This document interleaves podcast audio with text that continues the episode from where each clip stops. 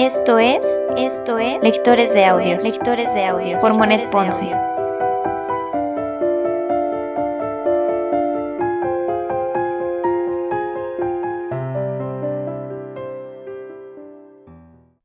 Primera temporada, primera temporada, Cartas ateo, Cartas ateo de Vincent Van Gogh, de Vincent Van Gogh.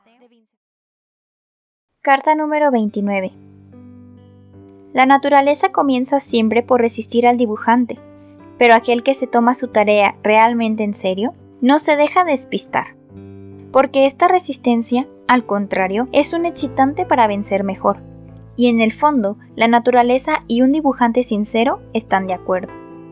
Pero la naturaleza es, por cierto, intangible.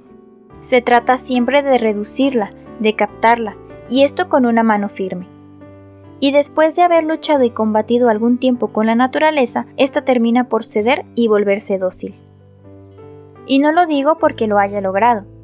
Nadie está menos convencido que yo, pero esto comienza a marchar.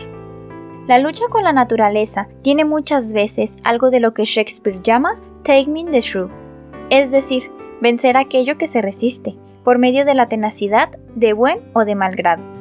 Con respecto a muchas cosas, pero muy especialmente para el dibujo, yo creo que apretar demasiado vale más que aflojar.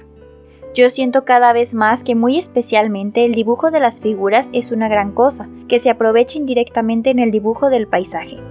Cuando se quiere dibujar un sauce llorón como si fuera un ser vivo, y así es a decir verdad, todo lo que lo rodea viene relativamente solo, siempre que se haya concentrado toda la atención sobre el árbol en cuestión y que uno no se haya detenido antes de haberle dado vida.